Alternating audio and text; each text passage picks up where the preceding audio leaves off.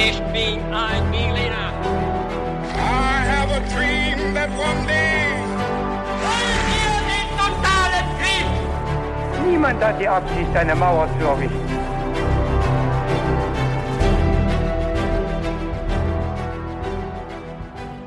Hi und herzlich willkommen zurück zu einer brandneuen Folge His2Go. Ich bin David. Und ich bin Viktor. Und Victor hat uns eine herausragende Folge rausgesucht, die er uns gleich präsentieren wird. Darauf bin ich sehr gespannt. Victor, du wirst uns entführen in ungeahnte Weiten, an äh, unbekannte Orte, in eine Zeit, von der wir vielleicht noch nie gehört haben und die wir vielleicht gerne jetzt mal mit einsteigen wollen mit einer Story. Das werden wir uns gleich genauer anschauen. Vorher haben wir hier eine ganz typische Frage, Victor, nämlich was trinken wir beide hier in unserem Studio zu unserem Podcast? Ja, äh, David, du hast uns hier irgendwas Bitteres, glaube ich, zusammengemischt. Es heißt sogar so, ja. Ja. Richtig. Und ähm, ist so, ähm, ja, leicht rötlich. Ja, es sieht, Vielleicht äh, sagst du am besten, was es sieht ist. eigentlich ziemlich lecker aus, finde ich. Es ist äh, Sun Bitter Tonic aus äh, Sun Bitter und Tonic. Denkbar einfach, äh, schmeckt eigentlich ganz gut und ganz erfrischend, finde ich. Und ist perfekt für so einen entspannten Abend, wo äh, beide Podcaster fit sind und gesund sind. Mhm. Das äh, gibt's ja auch nicht alle Tage bei uns. Jetzt ist es wieder so und äh, deswegen, glaube ich, sind wir in der besten Verfassung für eine richtig spannende Folge. Also lehne ich mich zurück und Victor, wir können starten. Ja. Und das äh, beginnt mit einem kleinen Intro. Ja, David, vor zwei Tagen war ich auf einem ziemlich wilden Geburtstag und zum Glück gab es daneben so einer orangenen Alkohol-Mischgetränk-Bowl, könnte man sagen, noch alkoholfreie Getränke. Und unter anderem gab es da auch einen selbstgemachten Eistee mit frischer Minze, schön zubereitet. Und das hat mich natürlich direkt an unseren Getränkefetisch erinnert in unserem Podcast. Für den ist unser Podcast eben auch bekannt. Und ich glaube, wenn ich darüber nachdenke, haben wir wahrscheinlich sehr, sehr, sehr viele verschiedene Getränke uns mittlerweile genehmigt. Also 150 Folgen, 300 Getränke. Ich komme überhaupt nicht mehr mit. Stimmt, ja. Ja, ist total krass. Und mich würde ja schon mal interessieren, was wir so am häufigsten getrunken haben. Aber na, in letzter Zeit bin ich ja viel mit meinem Rennrad auch unterwegs, wie du ja weißt, an meinem Vintage-Ding. Da schraube ich äh, ja auch relativ viel rum und endlich kann ich damit auch wieder Touren fahren. Und bei der ersten Tour, da hatte ich nur Wasser dabei und irgendwie war ich gegen Ende ziemlich platt. Also wirklich, also meine Beine waren dann so schwer. Und dann habe ich mir gedacht, ich muss mir jetzt was Elektrolytehaltiges in die Trinkflasche mischen und hab's mit dem Pulver von Holy probiert. Und das hat echt richtig was gebracht. Also das muss man jetzt echt glauben. Und ähm, das war außerdem noch richtig lecker. Holy Lemon Hydration war das und da ist eben ordentlich Elektrolyte und Mineralstoffe drin und ich glaube, du als Sportler weißt ganz genau, was ich meine. Ich habe dann dummerweise das Pulver auch noch mit meinem Kumpel geteilt. Ich hätte wahrscheinlich eher noch mehr gebraucht. Kann ich verstehen, das ist ähnlich bei mir. Ich hasse es nämlich, dehydriert zu sein. Viele Leute wissen gar nicht, dass sie dehydriert unterwegs sind. Ich sage Stopp mit der Dehydration. Und zwar egal ob beim Sport oder bei normaler Arbeit. Also ich mache auch gern Fitnessstudio oder Joggen, aber eben auch, wenn ich vorm PC sitze. Wasser ist natürlich wichtig. Es ist aber auch richtig gut, wenn man ein wirklich schmackhaftes Getränk hat. Das eben dann auch, wenn man Sport macht, am besten Elektrolyte zum Beispiel enthält. Aber auch, wenn ich arbeite, finde ich es gut, wenn es schmeckt und ich nicht nur Wasser trinken muss. Und da ist beispielsweise Holy Kiwi Strawberry um einiges besser. Das ist jetzt so mein Lieblingsgeschmack. Ich finde es aber auch ganz cool. Wir beide hatten so ein Starterpaket, die verschiedenen Geschmäcker auszuprobieren. Dann wird es noch weniger langweilig. Und wenn es richtig lange dauert oder richtig intensiv wird, ist es schon echt cool, wenn man was Leckeres und was Fruchtiges, Erfrischendes halt trinken kann. Deswegen ist meine Empfehlung eben hier der Holy Hydration Drink. Die Basis ist dabei dann auch echter Tee. Es sind natürliche Aromen statt künstlichen drin. Das schmeckt man auch. Es ist trotzdem kein Zucker drin, auch kein Taurin beispielsweise, kein Bullshit wie die Leute bei Holy selber sagen. Es ist auch keine versteckte Kalorienbombe, nichts besonders Schweres, sondern es ist genauso leicht wie schmeckt, mit weniger als 20 Kalorien pro Portion. Ideal auch für Sportler wie uns. Und günstig ist das Ganze übrigens auch in jedem Fall. Also wir sagen ungefähr 80 Cent pro 500 Milliliter. Das ist deutlich weniger als herkömmliche Energy Drinks. Und noch besser mit eurem Shaker und mit den 100% recycelbaren Verpackungen entsteht auch ganz wenig Müll dabei. Ja, also probiert es unbedingt aus und das Starter-Set, das wir auch beide schon sehr gut kennen und sehr empfehlen müssen. Das heißt Starter-Set Deluxe und ist wirklich der perfekte Einstieg und dafür bekommt ihr mit uns 5 Euro Rabatt. Also anstatt 49,99 Euro kosten euch 43 Holy Drinks inklusive Shaker gerade einmal 44,99 Euro. Dafür braucht ihr den Code HIS2GO5. Also in unseren Shownotes findet ihr den Link dazu und dann gebt ihr einfach, wie gesagt, HIS2GO 5 ein. Alles zusammen und dann bekommt ihr diesen Rabatt. Na sagen wir Prost. Ja. Am 9. September des Jahres 1628 verlassen sieben Schiffe der Vereinigten Ostindischen Kompanie den Hafen von Amsterdam. Ihr größtes und prächtigstes Schiff ist die Batavia. 48 Meter lang und bis zu 60 Meter hoch aus festem und doppelt eingesetztem Eichenholz gebaut, macht sie den Eindruck, praktisch unsinkbar zu sein. Immerhin ganze 183.000 Arbeitsstunden wurden in dieses schwimmende Schloss investiert, wie es auch genannt wird. Als die Batavia die Anker lichtet und Kurs auf Java im heutigen Indonesien nimmt, befinden sich 340 Menschen an Bord des Schiffes und außerdem jede Menge Edelsteine, Gold und vor allem Silbermünzen. Der Wert dieser Schätze übersteigt auf die heutige Währung umgerechnet 40 Millionen Euro. Sieben Monate später, am 4. Juni 1629, ist das Kap der Guten Hoffnung umrundet und das Ziel förmlich in Sicht. Bis nach Java sind es nur noch vier Wochen verspricht der Kapitän, woraufhin Vorfreude ausbricht. Doch dann, unter lautem Getöse, kommt der gewaltige Dreimaster plötzlich zum Stehen. 334 Jahre später ist der Houtman Abrahams Inselarchipel an der Südwestküste Australiens ein beliebtes Gebiet, um Langusten zu fischen. Dass man dabei immer wieder auf allerlei interessante Überreste von früheren niederländischen Expeditionen treffen kann, ist allgemein bekannt Immerhin gilt die Inselgruppe im Norden des Archipels als der Ort, wo die berühmte Batavia gesunken ist. Sporttauchen verbunden mit historischem Reiz ist im Jahr 1963 deshalb auch sehr beliebt. Am 4. Juni 1963, auf den Tag genau 334 Jahre nach dem plötzlichen Stillstand dieses Schiffes, machen Fischer und Sporttaucher dann eine unglaubliche Entdeckung. Sie finden das Wrack der Batavia. Unweit des Fundortes auf der Insel Beacon Island fördern Archäologen und Batavia-Interessierte dann auch noch Skelette zutage, die sie umgehend überprüfen lassen. Und ihre Untersuchung ergibt dann ein schauerliches Bild. Pathologen und Gerichtsmediziner stellen nämlich fest, dass fast alle Skelette unübersehbare Spuren von Gewaltanwendungen und Missbildungen durch Verletzungen tragen. Knochenbrüche beispielsweise an der Schädeldecke und am Kiefer, Zahnzertrümmerung und auch ungewöhnliche Verschiebungen von Zähnen deuten auf einen Tod durch einen Knüppelschlag oder Axtstiel hin.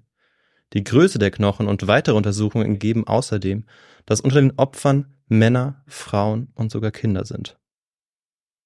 Die Leichen finden die Forscher in Gruben begraben und oft liegen mehrere beieinander und ihre Sichtung scheint auch kein Ende zu nehmen. Noch 2017 entdecken Archäologinnen und Archäologen ein weiteres Massengrab auf Beacon Island. Was also ist hier passiert? Das ist die entscheidende Frage. Was ist hier nach dem Schiffbruch los gewesen? Wie ist der fürchterliche Zustand der Menschenüberreste zu erklären? Das wird das Thema auch unserer Folge sein.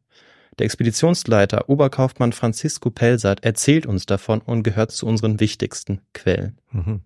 Er wird es dann auch sein, der uns nennen wird, was oder besser gesagt, wer für dieses Grauen verantwortlich ist.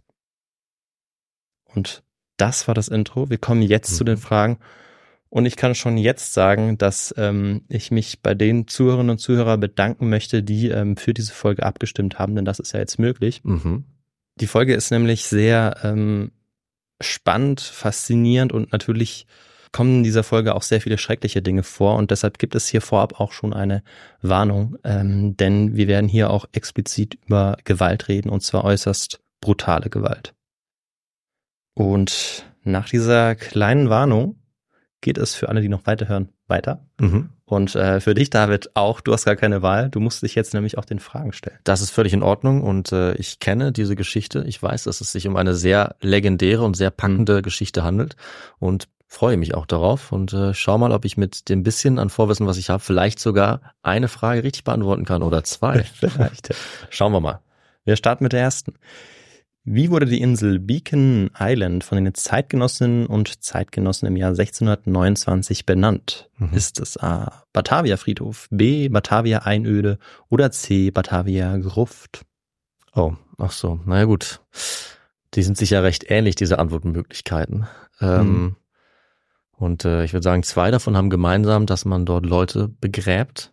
Also die Einöde schließe ich dann mal mhm. aus. Und ähm, ich finde, Gruft hat so eine ähm, Verbindung hin zu einer Art unterirdischen Höhle, sowas in die Richtung. Deswegen finde ich Friedhof am passendsten, weil wir ja gerade im Intro gehört haben, dass die Leute mehr oder weniger, ähm, ja, äh, wahrscheinlich relativ schnell und spontan äh, in, in Gruben äh, begraben worden nach ihrem Tod. Deswegen passt Friedhof für mich am besten. Gut, dann A. Kommen wir zur Frage 2. Welche Soldaten hatten einen Großteil der deformierten Knochen zu verantworten? Waren das A. schottische Jakobiten, die vom britischen Festland vertrieben worden waren? Oder B. französische Soldaten, die im Siebenjährigen Krieg ihr Hab und Gut verloren hatten? Oder C. deutsche Soldaten, die im Grauen des Dreißigjährigen Krieges verarmt waren? Mhm. Okay, also die waren offensichtlich mit auf dieser Fahrt, nehme ich da mal an. Oder gut, das werden wir noch sehen, wo die herkamen. Ähm, das weiß ich nicht. Ähm, ich würde dann auf die französischen Soldaten tippen. Das mhm. fände ich ähm, spontan am passendsten, aber da muss ich raten. Ja, also ich kann schon mal sagen, dass ähm, von jeder Nation, die ich genannt habe, auch äh, Leute mit an Bord waren. Okay, ah, ja, gut. gut. Ja. Und dann kommen wir zur letzten Frage. Welches Schicksal ereilte dem Verantwortlichen für dieses, für dieses Schrecken dort auf der Insel? A. Er wurde ein erfolgreicher Pirat im Indischen Ozean. B. Ihm wurden die Hände abgeschlagen und er wurde gehängt. Oder C. Er flüchtete auf das australische Festland und wurde vermutlich der erste europäische Siedler Australiens. Mhm. Ähm, okay. Also ich würde darauf tippen, dass ähm, er doch auch gefasst und zur Rechenschaft gezogen wurde. Von wem oder warum und ob das stimmt, da bin ich gespannt auf die Auflösung. Mhm. Ist eingeloggt, die Antwort. Und ja, wir werden natürlich in der Folge sehen, was du, äh, was ihr auch richtig beantwortet haben werdet, wenn ihr jetzt mitgeraten habt, was ihr immer machen dürft. Ja. Und dann steigen wir ein. Am 3. Juni 1629 befindet sich die Batavia inmitten des völlig verlassenen Indischen Ozeans. Seit das Schiff äh, das Kap der Guten Hoffnung verlassen hat, hat es den Anschluss zu den anderen Schiffen der Flotte verloren. Es waren ja mehrere losgefahren, insgesamt mhm. sieben an der Zahl. Aber bei den Roaring Forties, den Winden, die rund um den 34. Breitengrad im Süden wehen, ist es auch nicht weiter verwunderlich. Also es war jetzt nicht ungewöhnlich, dass sie sich aus den Augen mhm. verlieren. Aber warte, wieso heißen die Roaring Forties, wenn sie um 34. Breitengrad wehen? ja, Sinn? es ist eine interessante Frage. Also sie wehen auch am 40. Ähm, okay. südlichen Breitengrad sozusagen. Aber nicht nur. Aber nicht nur, richtig, Aha. genau, sondern sie sind eben auch noch ähm, weiter nördlich relativ stark. Okay. Und ähm, 34. Breitengrad, vielleicht um das nochmal einzuordnen, ist ungefähr die Höhe, wo das Kap der guten Hoffnung liegt. Ah ja. Also trotzdem sehr weit im Süden. Mhm, mh. ja. Am Abend dieses 3. Junis übernimmt der Kapitän sicherheitshalber die Wache. Des Nachts ist nämlich die Wache immer etwas heikel und der Kapitän heißt Arian Jacobs. Etwa um Mitternacht begibt er sich auf das Achterdeck. Doch wenn es dunkel ist, sind im Mondlicht die Konturen erstaunlich gut sichtbar und so beobachtet er gemeinsam mit einer Handvoll weiterer Seemänner die dunklen Wassermassen. Und sie sind natürlich immer auf der Suche nach irgendwelchen Dingen, die auf eine Gefahr hinweisen können. Aber alles ist ruhig. Das Wetter ist gut und die Batavia macht volle Fahrt. Der springende Löwe, die Galionsfigur der Batavia, die thront über dem Schiff oder springt so über die Wellen, so können wir uns mhm. das vorstellen. 30 Tage sind es noch, vier Wochen etwa, verspricht der Kapitän seinen vermutlich ziemlich müden Kameraden. Und sie glauben ihm wahrscheinlich, denn Kapitän Arian Jacobs ist mit Mitte 40 der mit Abstand erfahrenste Seefahrer auf dem Schiff. Seit 20 Jahren geht er für die damals wahrscheinlich größte und mächtigste Firma der Welt zur See. Und das ist David vielleicht, weißt du das? Die niederländische Ostindien Kompanie. Richtig, genau. Die ähm, werde ich mal mit Kompanie abkürzen oder mal mit VOC. Das ist diese klassische Abkürzung für diese Kompanie. Aha. Völlig richtig. Andererseits hatten die Seeleute in den letzten sieben Monaten auch mitbekommen, wie zügellos sein Alkoholkonsum war. Also ähm, deshalb konnte man ihm auch durchaus misstrauen. Hm. Aber dadurch, dass er so erfahren war, hat man ihm das erstmal abgenommen. Und außerdem gab es auch noch ziemliche Probleme mit dem Expeditionsleiter. Das war praktisch sein Vorgesetzter, der Oberkaufmann Francisco Pelzert. Ah, das ist immer eine schlechte Kombination, wenn, und das hatten wir schon einige Male, die Autoritäten ähm, sich so ein bisschen ungünstig überschneiden. Das führt oft zur Missgunst. Ja, definitiv. Und das ist in dem Fall auch so. Mist. Dann am 4. Juni gegen drei Uhr nachts ungefähr klettert einer der Seemänner ziemlich eilig vom Ausguck runter und rennt zum Kapitän zeigt mit dem Zeigefinger in Richtung Bug. Vor ihnen liegt weißes Wasser, sagt er seinem Kapitän. Und das sieht aus wie Gischt. Hm. Und damit was bedeutet das vielleicht oder was, was kann das bedeuten? Land in der Nähe oder zumindest etwas, woran die Wellen ähm, ja sich brechen und diese Gischt entsteht. Also äh, kein gutes Zeichen für ein Schiff, was drauf zufährt oder zusegelt. Und das mit voller Fahrt. Ja, das ist ganz schlimm. Ja, richtig. Und ähm, deutet natürlich auch auf ein Riff hin, das äh, Mhm. dahinter dann irgendwie liegt. Und das ist die größte Gefahr, die es eigentlich geben kann auf hoher See. Mhm. Und das auch für das wahrscheinlich stabilste Holzschiff seiner Zeit. Deshalb begibt sich Jakobs unmittelbar in den Ausguck, schaut selbst und ist nach einem kurzen prüfenden Blick erleichtert. Die helle Farbe ist nur eine Spiegelung des Mondlichts, da ist er sich ganz sicher. Die Segel können also gesetzt bleiben und es geht jetzt weiter mit voller Fahrt Hm. voraus. Wenige Augenblicke später reißt ein gewaltiger, dumpfer Krach alle Insassen aus dem Schlaf. Inzwischen noch 330 Menschen sind auf Anhieb wach. Der Bug der Batavia schlägt mit voller Wucht auf ein Riff und obwohl die Batavia schwer ist, werden der Bug und die Galionsfigur an der Spitze durch den Vorwärtsimpuls aus dem Wasser gehoben. Und währenddessen pflügt der vordere Teil durch das Riff, begleitet von einem dumpfen Getöse, das wahrscheinlich klingt wie eine Mischung aus zerschmettertem Fels und splitterndem Holz. Gleichzeitig wird das Schiff nach links geschleudert und Jakobs und die anderen Seemänner werden in die Seitenwände äh, an die Reling gedrückt, also diejenigen, die Wache halten, an Deck. Unten in den dunklen und überfüllten Aufenthaltsräumen werden die übrigen Besatzungsmitglieder und Passagiere aus ihren Hängematten und Schlaflagern geworfen. Lampen und Fässer, Geschirr und Taue lösen sich aus den Befestigen und regnet ihnen quasi auf den Kopf.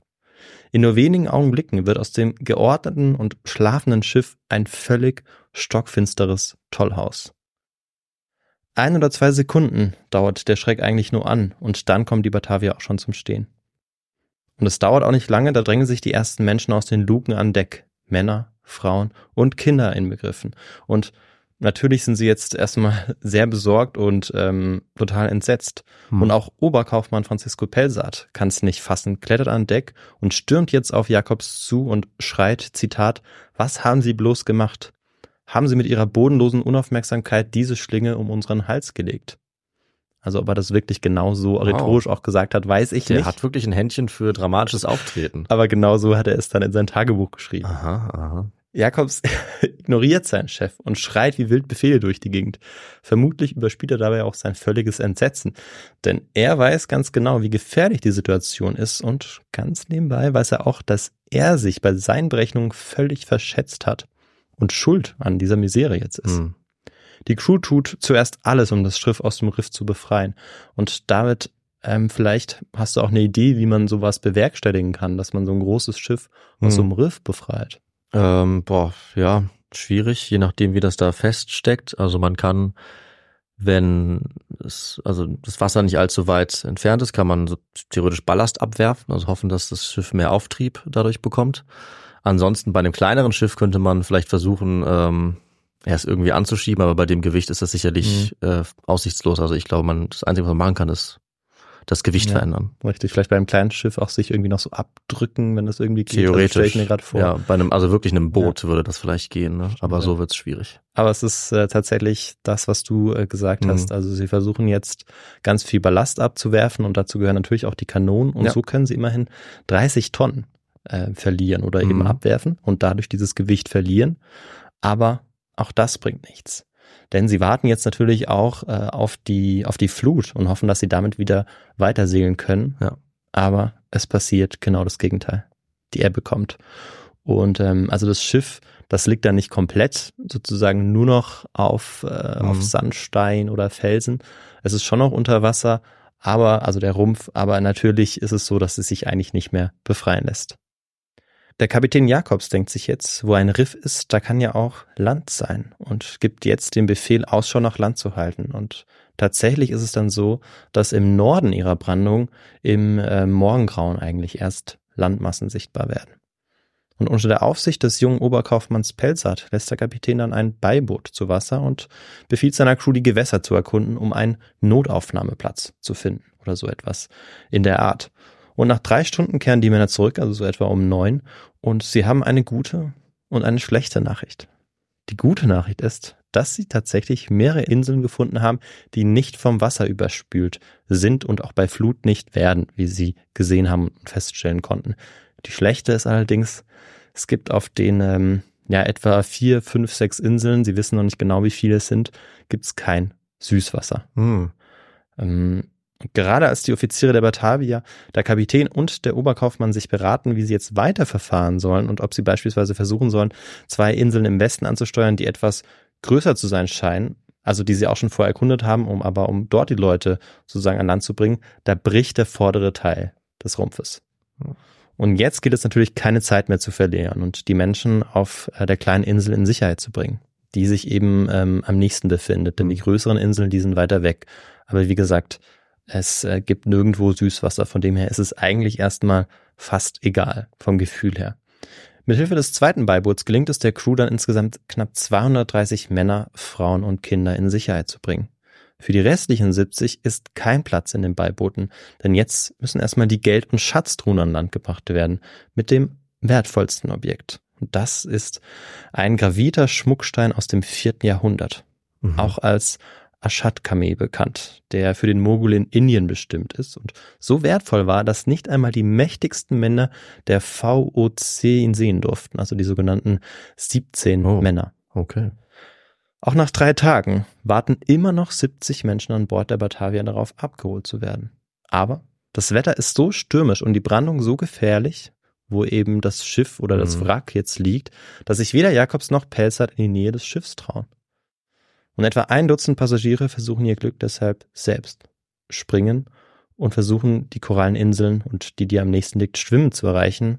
Aber sie alle haben keine Chance gegen die Strömung, werden nicht sozusagen in den seichten Teil reinkommen, sondern werden wieder zurück in das Meer gespült sozusagen mit der Strömung. Ja. Dort, wo das Meer einfach viel stürmischer ist, auch mhm. einfach, weil ähm, ja, die Wassertiefe natürlich viel höher ist außerhalb dieses Riffs. Und dann haben sie ja keine Überlebenschance. Ja, ja richtig. Niemand, der springt, wird überleben. Jakobs und Pelsat entscheiden sich am nächsten Tag, die Menschen auf eine größere Insel zu bringen und suchen auf den weiteren Inseln weiter nach Süßwasserquellen, finden aber immer noch keine. Sie bringen sie auf eine größere Insel, auch einfach, weil diese kleine Insel viel zu klein ist. Also okay. die ist etwa 100 Meter lang. Und ein Eiland. Und dort gibt's wirklich gar nichts. Hm. Ähm, oder fast nichts. Und dann ziehen sie oder evakuieren sie die Menschen eben auf die etwas größere Insel können aber immer noch nicht gleichzeitig die anderen vom Schiff holen, oder? Ja, okay. richtig. Das, hm. Die bewegen sich hier innerhalb vom Riff und das ist für sie möglich. Hm. Und sie versuchen sich tatsächlich mit den Beibooten immer wieder zu nähern, aber wir müssen uns das vorstellen, dass um diese Batavia herum immer wieder ähm, ja extreme Wellen sozusagen schlagen und ja die Gefahr, dass die Beiboote an diesem Boot auch zerschmettern, ist extrem hoch. Ja, das heißt, die Stelle ist die gefährlichste. Ne? Sie können Richtig. links umfahren, aber nicht dort. Das leuchtet ein, wenn da das Riff ist. Ja, und teilweise warten sie wirklich stundenlang, vor allem Pelsat. Hm. Ähm, Jakobs weniger, aber Pelsat, aber es ist zu gefährlich ähm, für ihn. Er wird ihnen dann auch zuschreien, sie sollen versuchen, ähm, sich Flöße zu bauen und selbst äh, auf die Insel zu kommen. Okay. Währenddessen bleiben die ranghöchsten Offiziere und privilegierten Passagiere aber weiter auf der kleinen Insel. Und dort warten sie jetzt auf die Rückkehr des Kapitäns und Oberkaufmanns am 8. Juni, die eben weiter versuchen, Süßwasserquellen zu finden. Gemeinsam, nachdem die beiden zurückgekehrt sind, also Pelzert und der Kapitän Jakobs, besprechen sie sich und kommen zu einem Entschluss. Mit Beiboot wollen sie die knapp 2000 Meilen nach Java segeln und rudern und das auf dem größeren der beiden Beiboote, der Batavia. Jakobs erinnert sich inzwischen nämlich an einen Bericht eines niederländischen Seefahrers, der 30 Jahre zuvor diese Inselgruppe nahe der Terra Australis Incognita gesichtet hatte und traut sich jetzt die Navigation auch zu. Am 8. Juni machen sie sich dann auf den Weg in Richtung Norden, also an diesem Tag. Und 48 Personen sind das, unter ihnen auch zwei Frauen mit Säuglingen im Arm.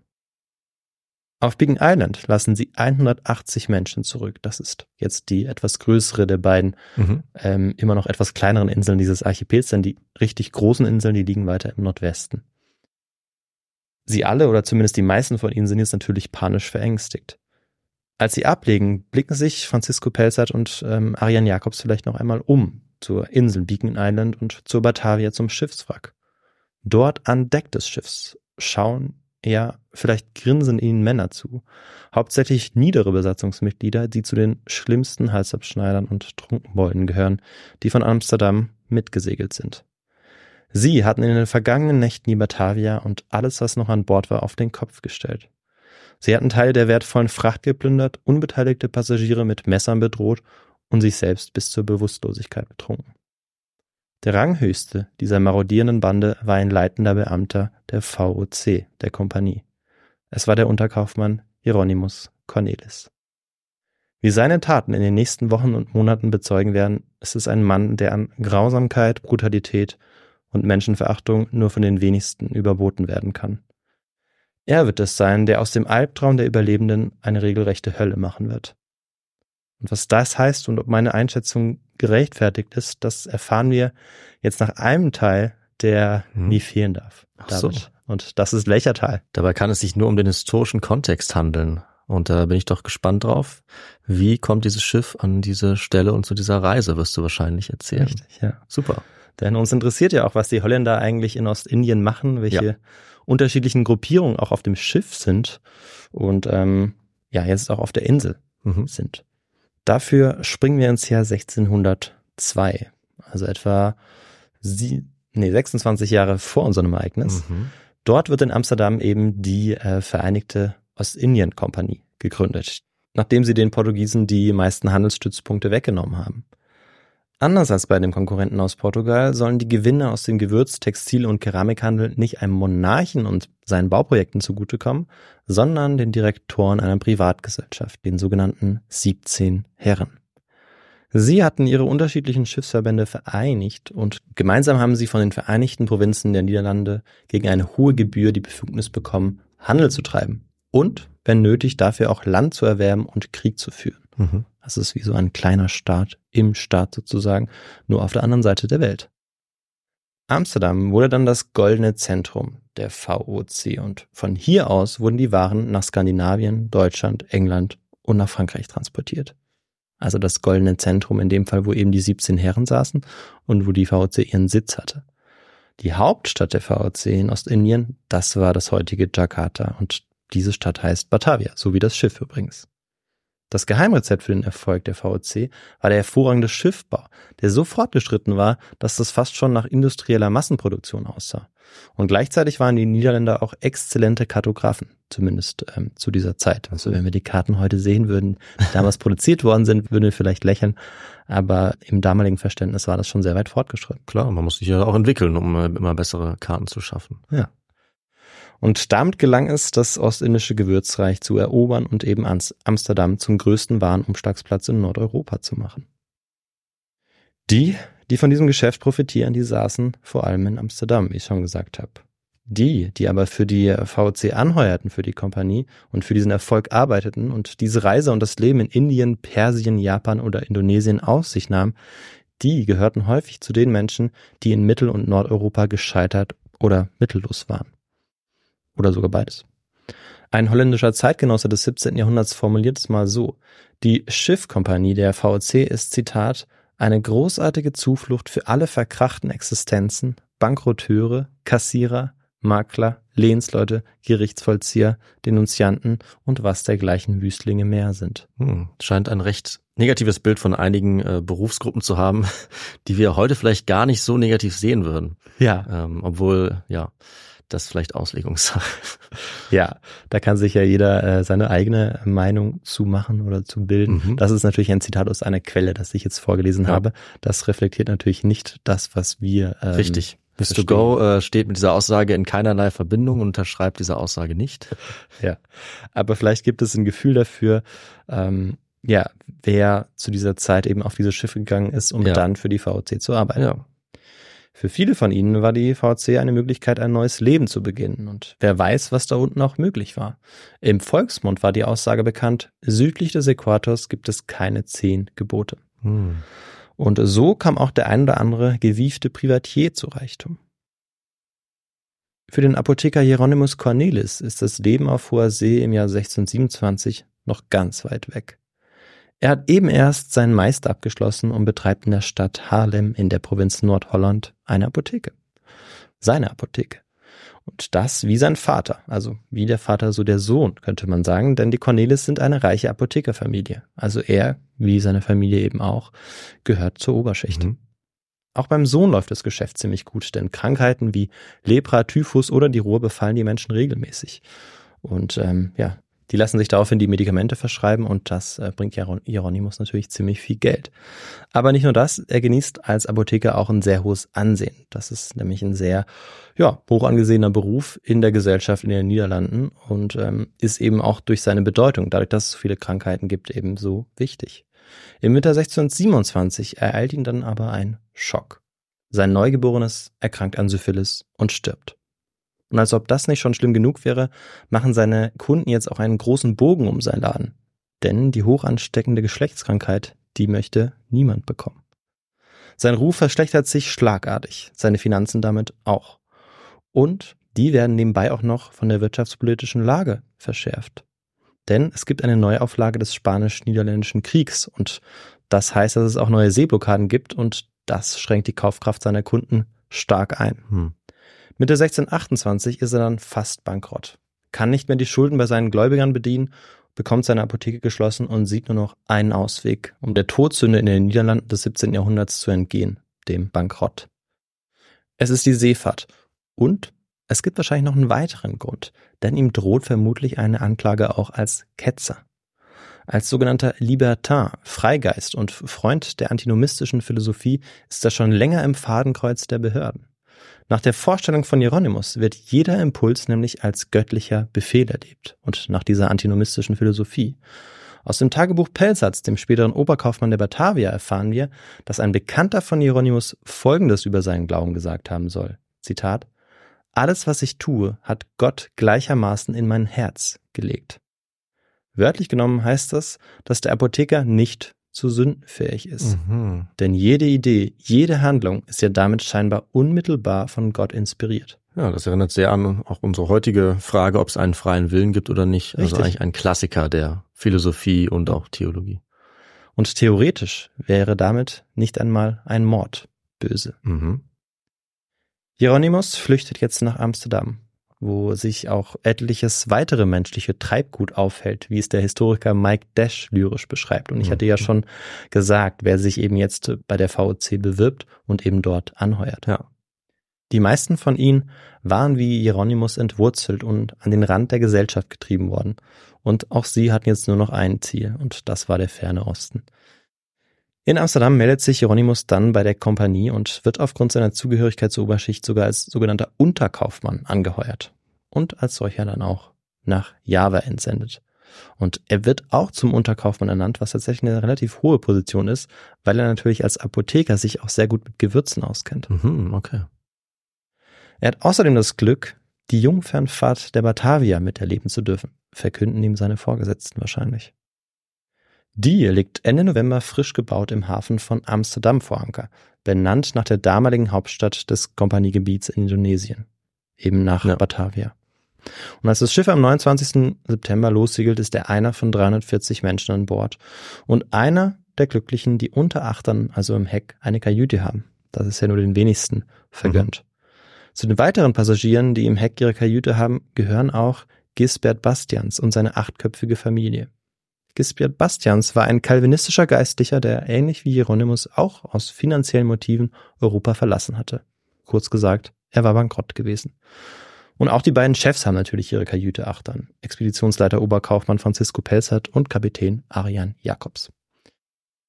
Während sie sich durchaus in ihren Kabinen ausbreiten können und Tische und andere Möbel nutzen können, sieht es bei den Besatzungsmitgliedern der Batalia und Soldaten ähm, der VOC ganz anders aus. Klar. In großen Räumen müssen sie sich in ihre Hängematten zwängen und können sich auch nur gebückt bewegen. Interessant ist, dass die Soldaten aus unterschiedlichen Regionen in Mittel- und Nordeuropa herkommen und dass sie sich dadurch auch gar nicht so gut verständigen können. Also mhm. etwa ein Viertel an Bord spricht kein Niederländisch. Sie alle eint auch der raue Ton. Ein Passagier, der im Heck mitgefahren ist, berichtet später, Zitat, für die Seeleute an Bord der Ostindienfahrer sind Fluchen, Hurerei, Ausschweifung und Mord nur Bagatell. Der Start Ende September verläuft insgesamt ziemlich wackelig und nur mit Glück entgeht die Batavia den Sandbänken vor der niederländischen Küste. Also auch mhm. da wären sie fast gescheitert. Aber dann erreicht man ohne größere Vorkommnisse im April des Jahres 1629 das Kap der Guten Hoffnung. Dort geraten der Kapitän und sein Vorgesetzter, der Oberkaufmann der Kompanie, in einen Streit. Kapitän Jakobs hat es mit seinem Alkoholkonsum wieder einmal übertrieben und außerdem hält er eine Affäre mit der Bediensteten einer hochgestellten Dame. Pelzert macht sein Vergehen daraufhin publik und rügt ihn öffentlich und droht ihm Schlimmeres an, wenn er sich jetzt nicht beherrschen kann. Denn Pelzert steht ja über Jakobs, dem Kapitän. Also der Oberkaufmann steht eben über dem Kapitän nach dem Verständnis der ähm, niederländischen Ostindien-Kompanie. Ist vielleicht nochmal wichtig für das Verständnis.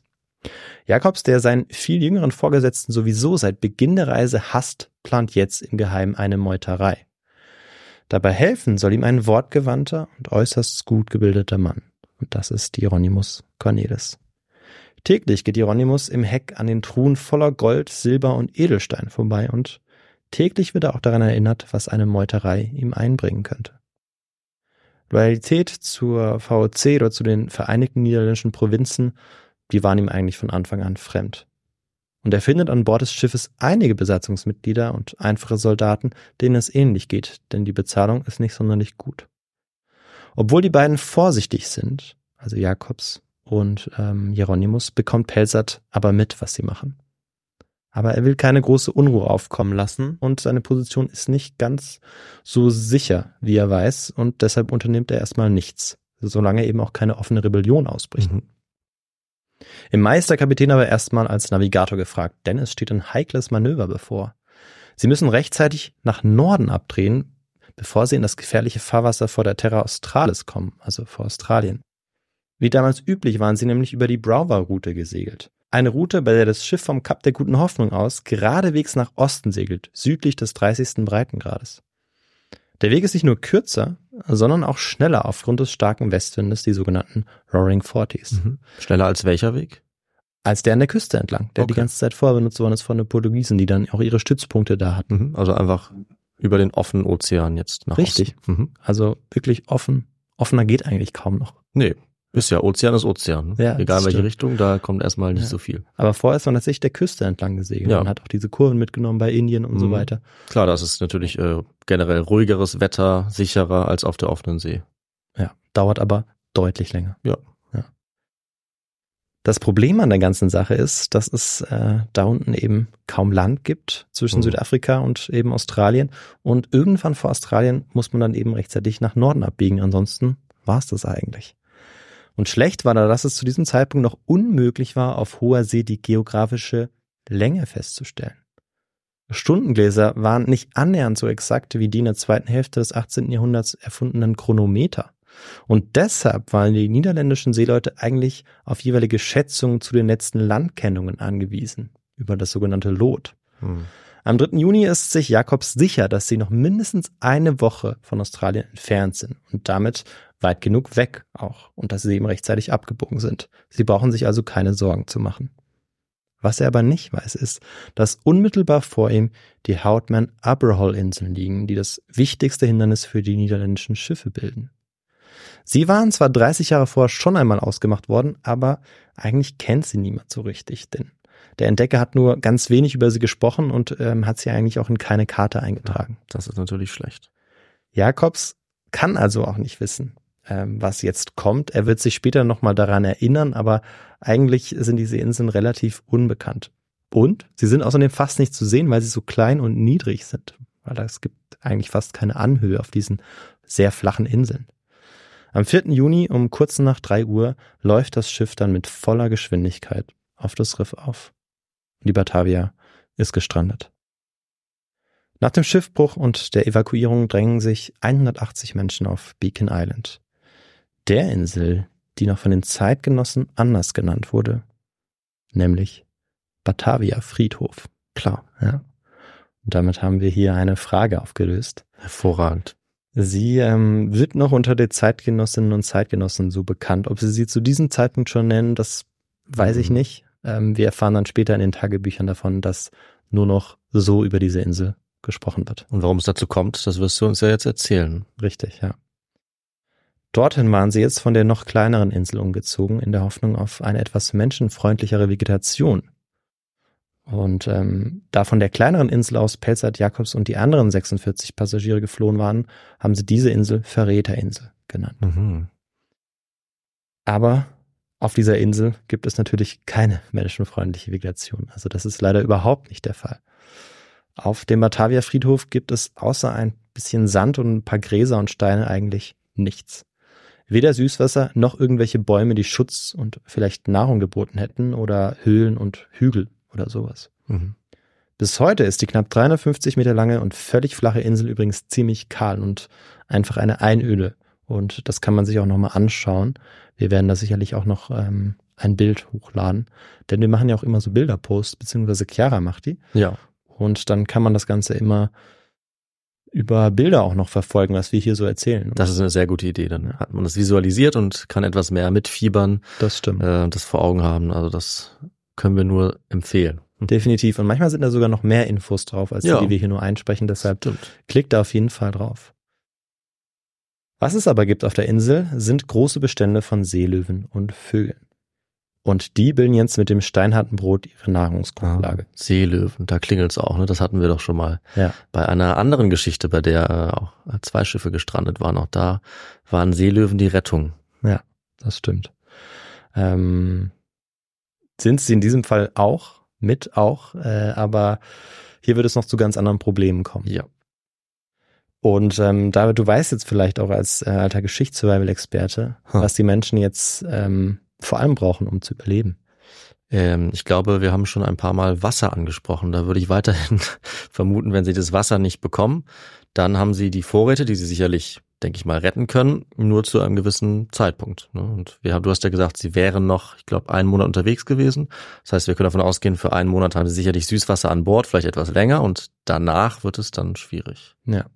Und es ist sogar so, dass sie auch nicht alles bergen konnten vom ah, ja. Schiff, hm. ähm, sodass sie vermutlich sogar nur ein, fast vielleicht zwei Fässer Wasser haben. Ach so, für alle, für über 100. Und insgesamt ihnen am Anfang wohl nur 80 Liter für 180 Menschen zur Verfügung stehen, oh. die eigentlich schon am ersten Tag dann leer getrunken sind. Ja. Dann müssen sie sich jetzt natürlich organisieren. Also natürlich müssen sie überlegen, wie sie irgendwie an Wasser kommen können. Das ist auch ganz klar. Aber grundsätzlich ist es jetzt auch erstmal wichtig, dass sie sich irgendwie organisieren. Mhm. Denn 81 Menschen auf einer immer noch sehr kleinen Insel, also die ist jetzt etwa 350 Meter lang. Also man sieht, jeder sieht sich eigentlich überall ständig, weil die mhm. komplett flach ist und da nichts ist. Also eine ganz merkwürdige Vorstellung. Wahnsinn, ja. Und die müssen sich jetzt hier organisieren. Und für solche Notfallsituationen gibt es tatsächlich auch einen Fahrplan vorgegeben von der Kompanie. Es soll nämlich ein fünfköpfiger Rat zusammengestellt werden, laut dem Reglement, bestehend aus den ranghöchsten Kauf- und Seeleuten. Das Problem an der Sache ist, dass die ranghöchsten Offiziere äh, unter den Seeleuten waren und Kaufmännern, die bereits mit ihrem Boot abgehauen ja, sind. die sind weg. Und letztlich ist es dann der äh, Schiffsarztoffizier, der sich gemeinsam mit dem Aufseher Pieter Jans der Aufgabe annimmt, jetzt diese Regelung durchzusetzen und sich selber auch in den Rat dann wählen zu lassen. Auch wenn den beiden die Führungserfahrung fehlt, gelingt es ihnen trotzdem eine gewisse Ordnung herzustellen. Als erstes lassen sie und der Rat ein Zeltlager aufstellen und das mit den Segeltüchern, die sie haben und ähm, Korallenriffen, die sie eben finden, um es da festzumachen. Dann rationieren sie das wenige Brot, das sie haben und lassen die Tiere jagen, also die Seelöwen und die Vögel und geben auch den Befehl, Flöße zu bauen, denn sie wissen, sie müssen irgendwie noch auf die anderen Inseln kommen, um zu überleben. Mhm. Tatsächlich haben sie noch Wein und Pökelfleisch auch an Land bringen können, aber das ähm, ja in nur so geringen Mengen, dass das ja stark reduziert wird und ab und zu mal, dass sie das ab und zu zu, zu sich nehmen können, aber man kann eigentlich nicht sagen, dass das eine mhm. Ration ist. Also nur Wein zu trinken zu haben, äh, wird, glaube ich, relativ schnell ein Problem. Also ja. da reden wir von wenigen Tagen. Ne? Ja, das stimmt. Und das ist das Problem. Also es dauert nicht lange, da verdursten auch die ersten Menschen, also vor allem junge und alte Menschen. Denn es machen auch nicht alle ähm, es dem geistlichen Predikanten Gisbert Bastians nach und trinken ihren Urin. Aber selbst das bringt auf lange Sicht nichts. Nee. Also kurzfristig kann das womöglich einen Effekt haben, mhm. aber langfristig bringt das überhaupt nichts wegen dem hohen Salzgehalt auch. Ja. Auch die heldenhafte Tat eines jungen Mädchens, das sich bei Ebbe zu Batavia kämpft, mal laufen, mal schwimmt, weil das ja so ein Riff ist und wir müssen uns vorstellen, dass sie da teilweise durch dieses seichte Wasser rennt, teilweise aber mhm. auch schwimmt, äh, gegen die Strömung ankämpft. Ähm, trotz ihrer Tat und ähm, auch obwohl es ihr gelingt, Wasser zu holen, ändert es auch nicht sehr viel in der Lage, einfach weil sie natürlich nicht die Mengen an Land bringen kann, Klar. die dem Menschen helfen würde. Und wahrscheinlich wären noch sehr viele Menschen äh, verdurstet, wenn am 10. Juni nicht ein Unwetter über die Insel gezogen wäre. In der Hoffnung, dass genau das passieren würde, hatte der Rat bereits alles vorbereitet. Alles Gefäßartige, was sie da hatten oder formen konnten, wurde aufgestellt, Segeltücher in Position gebracht und wie auch ein leeres Wasserfass beispielsweise. Und nach dem Unwetter hatten sie jetzt genug Wasser gesammelt, um es für mehrere Tage zu rationieren. In der Hoffnung, dass es, bevor es ausgeht, erneut regnen würde. Und tatsächlich sollte es so sein, dass es zu dieser Zeit auch in diesem Monat sehr viel regnet dort Okay. und dass sie so ähm, langfristig auch kein Wasserproblem bekommen sollten. Oh, das habe ich jetzt nicht kommen sehen. Das ist natürlich sehr, sehr günstig, ja. Liegt aber vielleicht noch an einem anderen Phänomen, das noch kommen wird, weshalb sie auch keine Probleme haben sollten mit der Wasserversorgung. Am 12. Juni hören die Überlebenden auf dem Batavia Friedhof dann ein dumpfes Krachen aus südlicher Richtung. Aus der Richtung, wo die Batavia liegt, die jetzt unter dem Druck des Riffs komplett zusammenbricht und sinkt. Ein Großteil der Schiffbrüchigen stirbt in den Wellen des Indischen Ozeans oder ertrinkt bereits unter Deck, als die Wellen auf das sinkende Schiff einbrechen.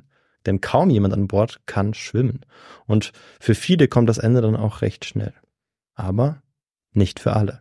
Etwas mehr als 20 Menschen gelingt es, eine treibende Planke oder sonstiges Treibgut zu erreichen und damit auch den seichten Teil hinter der Brandung zu erreichen, Hm. ohne aufs Meer hinausgespült zu werden, also aufs Offene.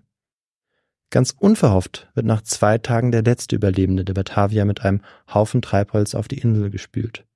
Es war wie ein Wunder, auch für die inzwischen 208 Überlebenden. Unterkühlt, durchnässt und völlig erschöpft torkelt ein Mann an Land. Es ist der Unterkaufmann Hieronymus Cornelis. So. Jetzt können wir eigentlich eine kleine Pause machen. Hervorragend. Vielleicht für all diejenigen, die sagen, äh, ich habe nicht ganz so viel Zeit für diese Folge. Ja, Denn wir sind jetzt ungefähr bei der Hälfte angelangt. alles klar. Und ähm, das ist eine bisschen längere Folge, deshalb hier dieser Hinweis, Mhm. wenn jemand gerade fast an seinem Zielort angelangt ist, Stimmt, ja. dann wäre Hier jetzt Pause drücken. Pause zu drücken und vielleicht bei der Rückfahrt weiterzuhören. Genau, einen Snack besorgen, Pinkelpause, Ja. Getränke, in der Zwischenzeit ist to go ähm, bewerten vielleicht auch, was man halt so macht Richtig. in der Pause. Richtig. Perfekt. So, ich mache auch kurz Pause. Gut, nach dieser kleinen Pause machen wir jetzt wieder weiter. Los geht's. Das war für die meisten wahrscheinlich auch keine Pause. Für uns war es ungefähr drei Minuten. Weiter geht's. Nachdem die Ratsmitglieder ähm, um Jans ihn aufpäppeln, was zu essen und zu trinken geben und auch neue Kleider geben, dauert es nicht lange, bis auch er in den Rat gewählt wird. Mit er meine ich Hieronymus Cornelis. Er wird dort eine führende Rolle einnehmen, denn immerhin ist er von Rechts wegen her der Stellvertreter des geflohenen Oberkaufmanns. Mhm. Also er hat jetzt eigentlich die höchste Stellung inne. Gab es nur einen Unterkaufmann? Er war der einzige. Ach, es gab nur einen. Ich dachte, es gäbe mehrere. Ja. Oha. Soweit ich weiß, ja. Okay. Aufgrund seiner Stellung, aber auch aufgrund seiner merkwürdig charismatischen Überzeugungskraft fällt es ihm wahrscheinlich auch nicht sonderlich schwer, sich dann auch in so einer Situation durchzusetzen. Weil es ist natürlich auch so, dass man in so einer Notsituation, selbst wenn man eigentlich Kapitän ist oder auch eine andere ähm, sozusagen autoritäre Position hat, dass man sich dann nicht immer so leicht durchsetzen kann, wenn man nicht stark genug ist sozusagen. Ja. Weil die Leute sich natürlich fragen, okay, warum soll ich dem überhaupt noch gehorchen? Mhm, mhm, klar. Und das gelingt ihm aber sehr gut. Und er ist es jetzt im Prinzip, der für die 208 Seelen auf der Insel verantwortlich ist. Ihr Schutzherr eigentlich sozusagen. Aber sie zu schützen, das ist das Letzte, was er im Sinn hat. Er denkt in erster Linie an die Schätze der Batavia, an die Reichtümer, die mit den Edelsteinen zu machen sind. Außerdem will er diesem Pelsat ja der gesamten Vereinigten Ostindien-Kompanie eins auswischen. Gemeinsam mit seinen Meuterkumpanen hängt er deshalb einen Plan aus. Und der ist ziemlich simpel. Sie warten, bis ein Rettungsschiff kommt, kapern es und dann werden sie Piraten über den Osten des Indischen Ozeans. Mhm. So einfach ist das. Reich und mächtig können sie alle werden und diese Argumente ziehen bei seinen Gefolgsleuten, vor allem als sie in einer Truhe ein wertvolles Schmuckstück finden. Das ist natürlich dieser Karree. Ah, okay. Das ist äh, dieser wertvolle Stein, der eben dem indischen Mogul geschenkt werden sollte und ähm, er geschliffen worden ist, so filigran. Also man kennt es vielleicht, das sind meistens auch so Profile von Kaisern oder so, ähm, Ah, die, okay. die eben dort abgebildet sind. Mhm. Wie viele Meuterer sich ihm anschließen, das wissen wir leider nicht genau. Historiker Mike Dash schätzt, dass die Meuterer 1 zu 6 in der Unterzahl sind. Am Anfang. Ja, und Pelz hat versucht auch nochmal zu beschreiben, was die Meuterer vielleicht an Hieronymus gefunden haben. Und er beschreibt ihn als ein Mensch, dessen Charakter unter immer neuen Schichten von Lügen und Ausreden verborgen liegt. Und irgendwie war er aber auch eine charismatische Figur, die eine ganze Gruppe unterschiedlicher Männer davon überzeugen konnte, dass sie die gleichen Interessen hatten. Und die waren Reichtum, Luxus und Macht. Mhm. Das Ungleichgewicht, also eins zu sechs, das ist für Hieronymus und seine Männer auf jeden Fall nicht so erfolgsversprechend.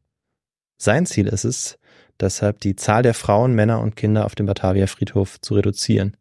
Und das bis zu einem Verhältnis von mindestens eins zu eins. Wichtig aber war, dass sie vorsichtig vorging, denn die Meuterei durfte nicht auffallen, sie waren ja immer noch deutlich in der Unterzahl. Als oberstes Ratsmitglied gab Hieronymus dann als erstes den Befehl, alle Schwerter und Musketen in ein zentrales Lager bringen zu lassen. Aha. Und zu diesem Lager hatte er auch nur er Zugang. Also das war die erste Entscheidung, die er getroffen hat, mit der Zustimmung auch der anderen Ratsmitglieder. Dann gibt er den Überlebenden bekannt, dass ein Suchtrupp auf den Flößen das Archipel erkundet hat und neben der im Süden liegenden Verräterinsel auf demselben Riff eine weitere Insel im Westen, die Robbeninsel, und dann noch zwei größere Inseln im Nordwesten gesichtet hat. Mhm. Und die werden Hohe Lande genannt, denn die haben so ein bisschen hügeligeres Terrain und sind eben auch deutlich größer. Das sind jetzt die größten Inseln von diesem ähm, nördlichen Archipel dieser Alboros-Inseln. Der Suchtrupp hat dort außerdem Indizien für Wasserquellen gefunden, verkündet er. Aber was er nicht sagt und was niemand weiß, ist, dass der Suchtrupp aus seinen Meuterern besteht hm. und sie ihm bereits gesagt hatten, dass sie nirgendwo Wasser gefunden haben. Hm. Nicht alle Menschen sind natürlich so naiv, dass sie alles glauben, was Hieronymus sagt. Aber sie wissen eben auch, dass auf dieser Insel mit den Vorräten, die sie haben, keine 200 Menschen überleben. Deshalb sind sie auch einverstanden, sich aufzuteilen auf Wunsch von Hieronymus. Und sie werden mit nur sehr wenig Vorräten dann auf die anderen Inseln ähm, in drei Gruppen sozusagen weggeschickt. Und zwar auf diese drei unterschiedlichen Inseln. Mhm. Einmal die kleine Verräterinsel, wo äh, sie ganz am Anfang auch alle waren und wo eben der Kapitän und auch der Oberkaufmann geflohen sind. Dann die Robbeninsel, die gegenüber von ihnen lag, aber wo eine Tiefseerinne dazwischen lag. Und dann eben noch die hohen Lande, wo die großen hügeligen, mhm. ähm, zwei große hügelige Inseln lagen. Ja. Aber nur eine wurde dann tatsächlich besiedelt. Das heißt, es sind insgesamt jetzt vier Gruppen, mhm. wenn man eben noch das, ähm, den Batavia Friedhof mit dazu zählt. Und insgesamt werden jetzt 70 Menschen auf diese Inseln gebracht. Der Aufseher Peter Jans, der wird auf die Verräterinsel geschickt und ähm, eine Gruppe um 45 Menschen, die werden auf die Robbeninseln gebracht. Da sind auch vier hochschwangere Frauen dabei. Und eine Gruppe um Wibbe Heiß ähm, wird zu den Hohe Landen geschickt. Und Wibbe Heiß war eigentlich nur ein einfacher Soldat, aber bereits in wenigen Tagen auf der Insel hatte er sich ziemlich äh, zielstrebig gezeigt, was sehr ungewöhnlich war für einen Soldat ja. und sich auch so nach außen hin sehr präsidial gezeigt und außerdem hatte er eine extreme Verbundenheit zur VOC. Und das war also genau der Typ Mann, den Hieronymus unbedingt loswerden musste. Dann werden wir von ihm wahrscheinlich noch etwas hören in der Geschichte. Er sollte noch vorkommen. Anfang Juli sind die Gruppen aber erstmal verschifft und auch heiß verschwindet erstmal. Hm. Die Anzahl der Menschen auf Beacon Island oder Batavia Friedhof ist damit auf 130 bis 140 gesunken. Immer noch zu viele für Hieronymus und seine Männer, die sich aber weiter bedeckt halten müssen. Am 5. Juli bietet sich ihm dann die Chance, endgültig die Macht über die Insel zu übernehmen. Ein Diebstahl, wenn auch ein kleiner, wird nämlich vom Rat nicht umgehend mit der Todesstrafe quittiert, obwohl Hieronymus darauf drängt, als Vorsteher sozusagen oder Vorsitzender dieses Rats. Mhm. Da sie hier seiner Meinung nach gesetzeswidrig handeln, löst er den Rat auf und verkündet einen Notstand. Und das war tatsächlich durchaus gesetzeskonform. Zumindest konnte er es den anderen Überlebenden so oder als rechtmäßig verkaufen. Okay, aber war es das jetzt? Also gab es dafür Regelungen bei ja, der VOC oder der Marine oder sonst was? Oder hat er sich das doch irgendwie eher ausgedacht? Es gab diese Regelung schon. Mhm. Ähm, zumindest wird sie angedeutet vom Historiker Mike Dash. Ich habe da aber nicht weiter nachgeforscht. Also ich weiß nicht, inwieweit sie umsetzbar war oder nicht, aber tatsächlich konnte man, wenn der Rat scheinbar gesetzeswidrig handelte, mhm. eben auch einschreiten. Die Frage war, inwieweit der Diebstahl eben tatsächlich auch die Todesstrafe nach sich ziehen musste, ja. denn es ging hier eigentlich auch um die Beteiligten an dem Diebstahl. Und einer hat quasi mit davon profitiert, aber den Diebstahl gar nicht begangen. Und den wollte der Rat eigentlich nicht bestrafen. Hm. Und der wurde aber, ähm, sollte ja laut Hieronymus auch umgebracht werden. Und das war sozusagen der Knackpunkt. Und hier schreit dann eben Hieronymus ein und nutzt jetzt diese Gunst der Stunde für sich und schafft es eben auch, sich jetzt hier als neuer Herrscher sozusagen ja. über die Insel zu, zu erheben und auch eine gewisse Akzeptanz dafür immer noch zu haben. Offensichtlich überzeugt er die anderen mit diesem, ja. ob es jetzt ähm, rechtmäßig war oder nicht, mit dieser Entscheidung oder ja. Die Todesstrafe wird dann natürlich auch vollzogen. Als keine Diebstähle mehr stattfinden, mhm. überlegt sich der Unterkaufmann was Neues, um die Anzahl der Menschen immer noch zu reduzieren. Unter dem Vorwand, die Überlebenden auf den anderen Inseln bei der Wassersuche unterstützen zu müssen, treibt er nichtsahnende Überlebende auf Flöße, äh, auf das Meer und lässt sie dort von seinen Meuterern umbringen und verschwinden. Mhm. Und damit beginnt dann auch das Morden Anfang Juli. Nur diejenigen, die dem Oberkaufmann die Treue schwören, werden am Leben gelassen. Und das auch nur, wenn sie Glück haben. Und so dezimiert er langsam aber sicher die Anzahl der Überlebenden auf dem Batavia-Friedhof und ist inzwischen eigentlich auch unantastbar. Für seinen Plan der Überraschungsenterung sozusagen hofft er jetzt noch inständig, dass es den Überlebenden auf den anderen Inseln auch schlecht geht und dass sie im besten Fall sterben. Immerhin wusste er, dass es selbst auf den größeren Inseln der Hohen Lande kein Süßwasser gab, also da, wo Webby heiß war. Dann aber, am 9. Juli macht sich Entsetzen in ihm breit, denn er sieht, wie über der Küste der Hohen Lande ein Leuchtfeuer aufflammt. Und es ist das unmissverständliche Zeichen, dass Heiß und seine VOC-treuen Soldaten auf Süßwasser gestoßen sind. Und das war genau das Signal, das abgemacht worden war mhm. und das Hieronymus auch abgesegnet hatte, im Bewusstsein, dass es nie dazu kommen würde. Mhm. Im Normalfall freut man sich jetzt natürlich darüber. Ja, Trifft sich an der Wasserquelle, feiert den Fund, denn die Überlebenschance steigt jetzt natürlich immens. Theoretisch zumindest. Hieronymus freut sich aber überhaupt nicht. Er weiß, dass er um jeden Preis verhindern muss, dass sich die Menschen dort treffen, denn das würde seinen ganzen Plan gefährden. Im Prinzip hätte er seine Intrige wieder bei Null starten müssen, wenn er und seine Meuterer wieder die Oberhand gewinnen wollen. Das frühere Ratmitglied Peter Jans macht sich da mit seiner Familie und seinen Männern als erstes auf den Weg. Und das von der gegenüberliegenden Verräterinsel, auf die Hieronymus und seine Männer auch blicken können. Also ja. die liegt auf demselben Riff, diese Verräterinsel. Aber logischerweise ist es nicht mit Hieronymus abgesprochen, sondern der agiert jetzt von seiner eigenen Insel aus eben auch auf eigene Faust, oder? Ja, aber theoretisch ist das sogar abgesprochen, denn das war so abgemacht worden, ja, okay. dass sobald jemand Wasser findet, dass sich alle dort treffen. Ja. Aber Hieronymus war, davon, war davon ausgegangen, dass das eben nie dazu kommt. Und er kann es jetzt aber nicht verhindern, weil ja. er ja auf einer anderen Insel ist. Er kann es eigentlich nicht verhindern. Okay. Denn Hieronymus sieht das jetzt und seine Männer auch, die besprechen sich kurz und rennen dann zum Strand und auch zu den Flößen beziehungsweise fast ruderbootartigen Flößen. Mhm. Denn ähm, sie hatten sie vorher von Zimmerleuten sozusagen bauen lassen und die sind wahnsinnig schnell, die Flöße, mhm. die sie haben. Es sind wirklich fast Ruderboote. Und deshalb holen sie nur wenige Minuten später dann auch die Männer von Jans und seine Familie auch ein. Die Männer von Jans werden dann noch auf hoher See umgebracht. Und er selbst, seine Frau, sein Kind und eine Art Leibgarde werden an Land eskortiert und dort dann auf Befehl von Hieronymus aber sofort ermordet. Es kommt noch zu einem kurzen Gefecht, aber letztlich wird es ein blutiges Gemetzel. Der ehemalige Aufseher der Batavia, der für die Disziplin verantwortlich war auf dem Schiff, wird wie seine Frau und sein Kind, Zitat, mit Äxten und Schwertern in Stücke gehackt. Und das vor den Augen der 130 Überlebenden auf dem Batavia-Friedhof. Und erst jetzt erkennen die übrigen VOC-Getreuen dort das wahre Gesicht von Hieronymus Cornelis, nämlich das eines brutalen und egoistischen Mörders gegen den sie, obwohl sie in der Überzahl sind, scheinbar nichts ausrichten können. Und das natürlich auch, weil er im Besitz aller Waffen ist. Mhm. Mhm. Anstatt Widerstand zu leisten, passiert jetzt genau das Gegenteil. Etliche laufen zu ihm über und versuchen sich und ihre Familien irgendwie zu retten. Sich dieser Macht bewusst, fällt bei Hieronymus jede Hemmung. Mike Dash kann seine weiteren Vergehen nur mit einer Art psychopathischen Persönlichkeitsstörung erklären. Er wird jetzt zum Madman, zum Psychopath, wie ihn gegenwärtig forschende Archäologinnen und Archäologen auch bezeichnen. Also er wird jetzt zum grausamsten Typ Mensch. Aus einer Laune heraus stellt er seine neuen Rekruten regelmäßig auf die Probe. Als erstes trifft es einen deutschen Soldaten. Er hatte mit seiner Frau und seiner sechsjährigen Tochter den Schiffbruch überlebt und war jetzt übergelaufen, wohl um seine Familie zu retten. An einem Abend lädt Hieronymus ihn und seine Frau in sein prächtiges Zelt ein. Und dort trinken sie Wein und essen auch Pökelfleisch und unterhalten sich wahrscheinlich ganz gut. Hm. Kurz vorher hat er aber einem seiner brutalen Mörder den Befehl gegeben, die sechsjährige Tochter zu erdrosseln. Und genau so wird es auch kommen. Und der Vater wird auch nichts tun, um sich zu rächen. Wahrscheinlich aus Angst um sein Leben, aus Angst auch um das Leben seiner Frau und weil die Waffen ja auch alle bei Hieronymus sind.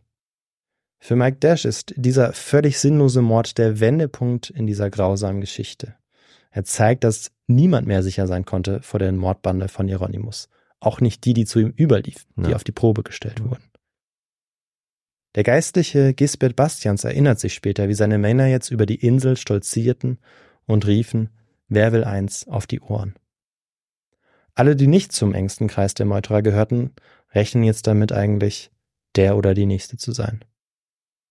Und dieser engste Kreis, der tritt jetzt auch extrem selbstbewusst auf, so wie eigentlich nie zuvor. Denn vorher hat sie aufpassen müssen, dass sie nicht auffallen. Und vor der Abfahrt waren sie größtenteils noch bedeutungs- und eigentlich mittellos gewesen.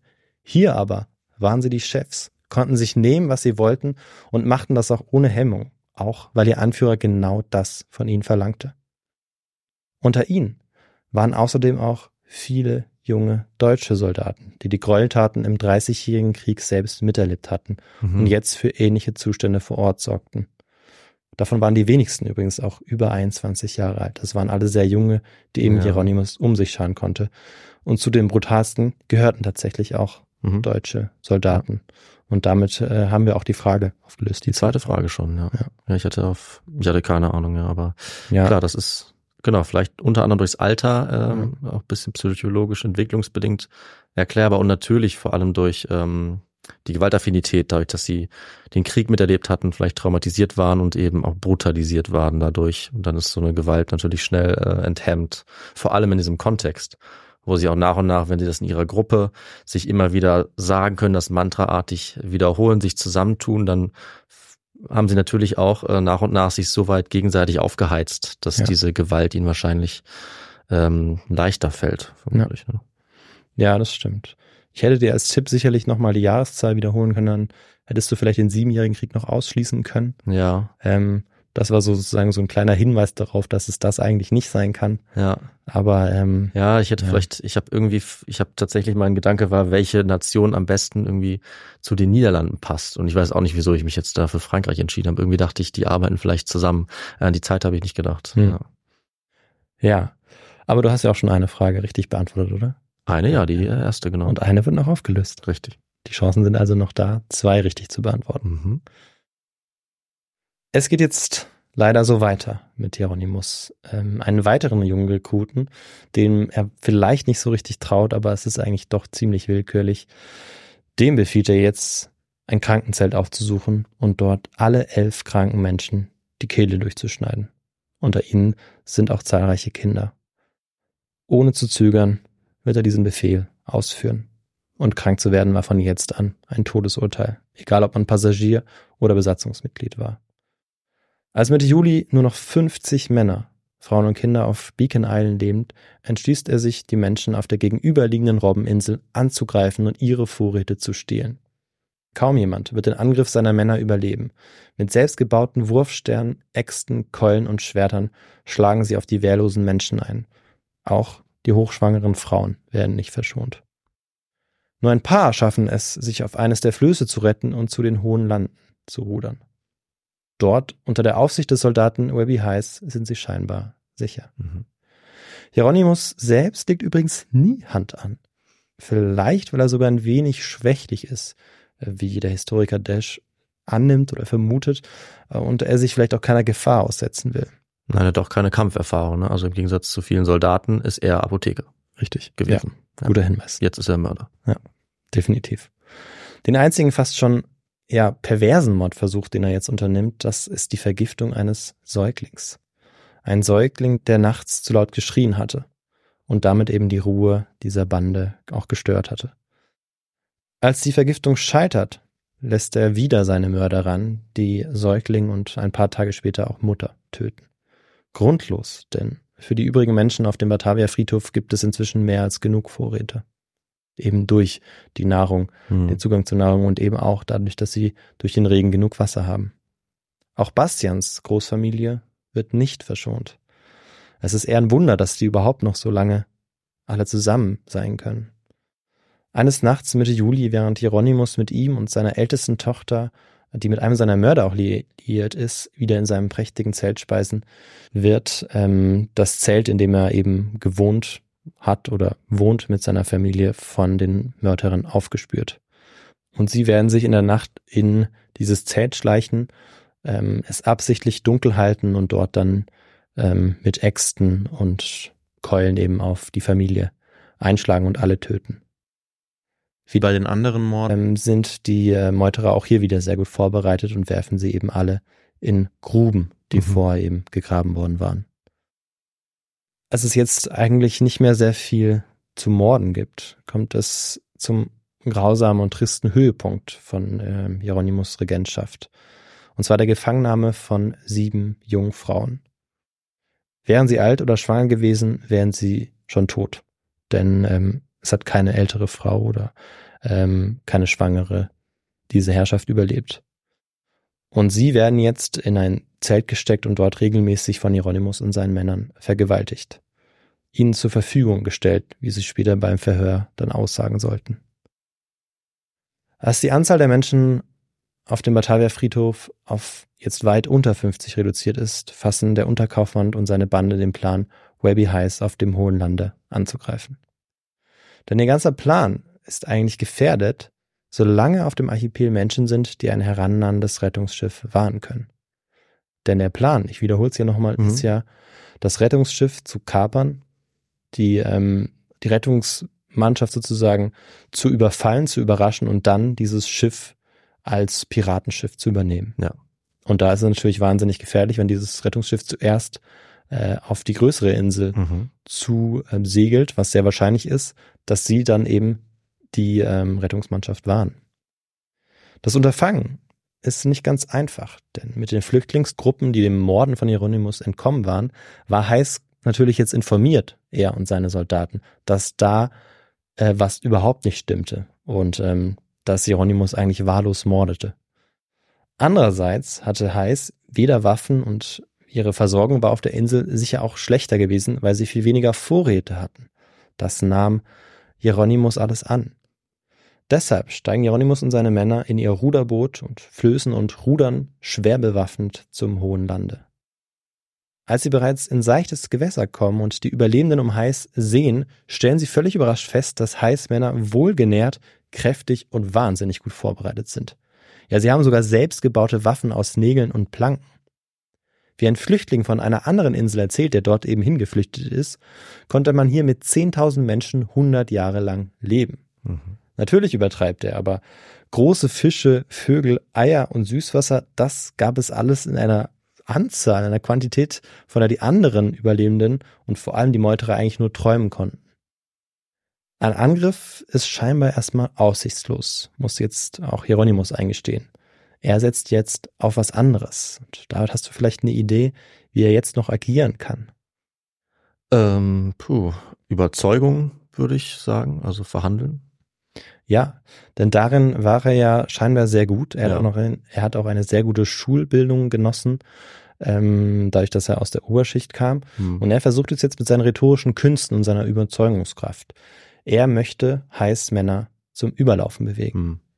Am 2. September nähert sich Hieronymus Cornelis mit fünf Leibwächtern der Insel, unter dem Vorwand, einen Tausch Kleider gegen Nahrung einzuleiten. Dann aber, als Hieronymus und Heiß nur noch wenige Meter voneinander entfernt sind, eilen die Meuterer im seichten Wasser zu den Soldaten und versprechen ihnen vor den Augen von Heiß 6000 Gulden und viele weitere Reichtümer, wenn sie sich jetzt gegen ihn stellen, also gegen Heiß und sich Hieronymus anschließen. Heiß aber ist natürlich gut vorbereitet und kennt die Tricks des Unterkaufmanns, über die er auch seine Männer informiert hat. Zum Verrat sollte es unter seinen Männern nicht kommen. Im Gegenteil, gut darauf vorbereitet, stürzen sich Heißsoldaten auf die Meuterer und nehmen sie gefangen. Hieronymus Leibgarde wurde noch am selben Tag hingerichtet. Hieronymus als Kopf der Meuterer wurde erstmal am Leben gelassen. Er wurde in ein Loch in der Mitte der Insel gesteckt und dort zum Rupfen und Ausnehmen von Hühnern gezwungen. Wie es da in seinem Loch ausgesehen haben muss, mit Federn und Innereien um ihn herum, kann man sich wahrscheinlich nur ansatzweise vorstellen. Und Ja, vor einer Stunde war er noch in einem wertvollen Kostüm aus goldbesticktem Laken rumgerannt und mit einer, mit einer schier unendlichen Macht ausgestattet. Hm. Und jetzt war er entmachtet, seine Autorität beraubt, gefesselt und das ziemlich sicher nicht unbedingt sanft. Er hatte sich also sehr, sehr grob verschätzt, ne, muss Ja. man sagen. Denn er ist offensichtlich davon ausgegangen, tatsächlich eine sehr große Zahl von Leuten überzeugen zu können. Ja. Richtig, also Gott sei Dank lag er daneben. Eine totale Selbstüberschätzung gewesen. Mhm. die äh, aber ganz typisch für ihn ist, weil er jetzt auch nach den Wochen, die er eben auf äh, Batavia Friedhof verbracht hatte, wahrscheinlich davon ausgegangen ist, dass er einfach der Größte auf diesem Inselarchipel ist und dass jeder sich auch äh, unterwerfen würde, wenn er nur seinen Mund aufmacht. Ja. Hm. Ja. Drei Monate lang hatte Hieronymus nämlich in einem Zelt voller erbeuteter Kleidungsstücke und Schätze gewohnt, hatte auch Wein getrunken und die wenigen Lebensmittel, die vom Schiff gerettet worden waren, selbst verzehrt oder mit seinen engsten Meuterern geteilt. Jetzt war er aber nur noch umgeben von Menschen, die ihn hassten. Und jetzt wartete er eigentlich nur noch auf das Verdikt. Kurz brannte Hoffnung in ihm auf, als er hörte, wie seine Meuterer ein paar Tage später erneut angriffen, und tatsächlich dauert der Kampf ziemlich lange an, bis es dann ganz plötzlich ganz still wird. Und David, hast du vielleicht eine Idee, woran es liegt, Dass es ganz still wird. dass der Kampf ähm, komplett unterbrochen wird? Das kann ja eigentlich nur daran liegen, dass alle äh, am Kampf Beteiligten etwas sehen. Vielleicht auf dem Meer. Ja. Vielleicht etwas, was sich ihnen nähert. Also Richtig. ein Schiff. Ein Schiff erscheint am Horizont und als es sich nähert, erkennen die Überlebenden auch den Kommandeur. Es ist Francisco Pelzat. Für Wibbe Heiß und seine Soldaten ist es die Rettung.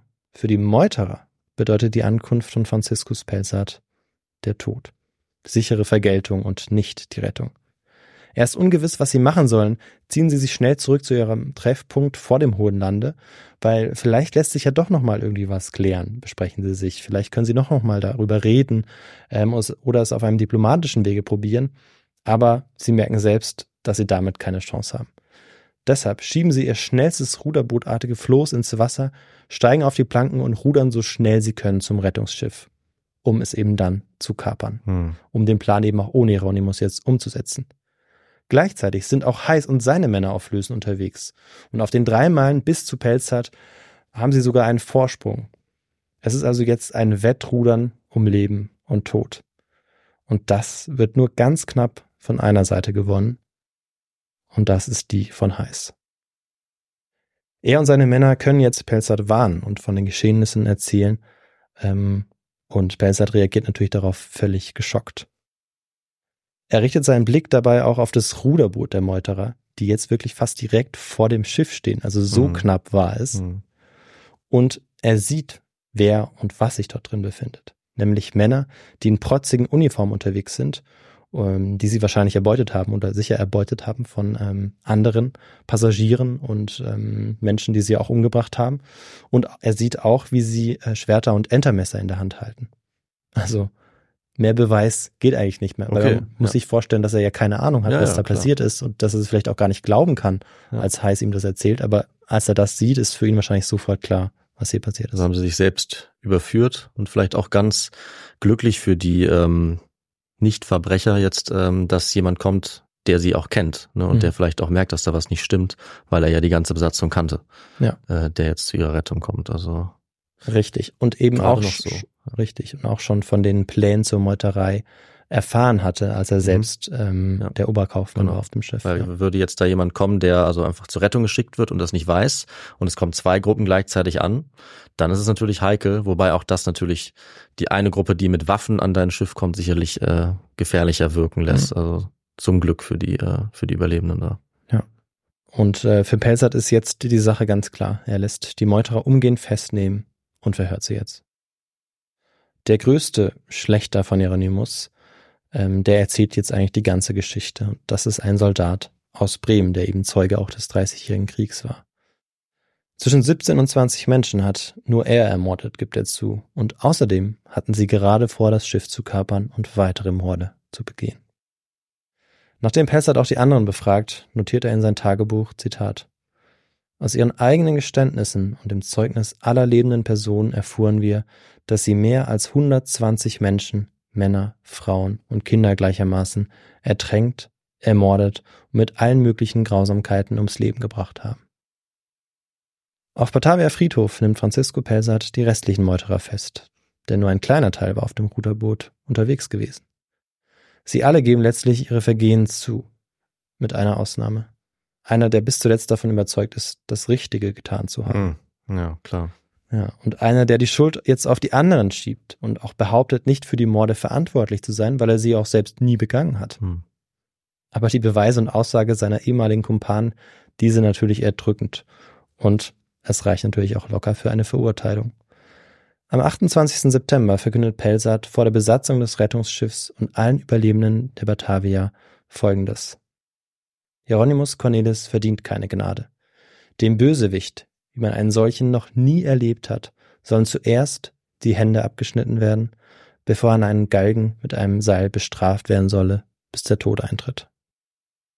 Nach niederländischem Recht ist das eigentlich die Höchststrafe. Hm. Und äh, damit haben wir auch die letzte Frage aufgelöst. Ja.